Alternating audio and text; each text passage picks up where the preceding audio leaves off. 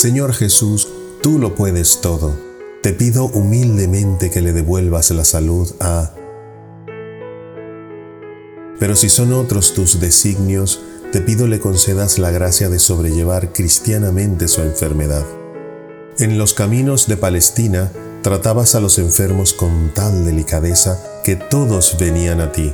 Dame esa misma dulzura, ese tacto que es tan difícil de tener cuando se está sano. Que yo sepa dominar mi nerviosismo para no agobiarle, que sepa sacrificar una parte de mis ocupaciones para acompañarle. Yo estoy lleno de vida, Señor, y te doy gracias por ello, pero haz que el sufrimiento de los demás me santifique, formándome en la abnegación y en la caridad. Amén.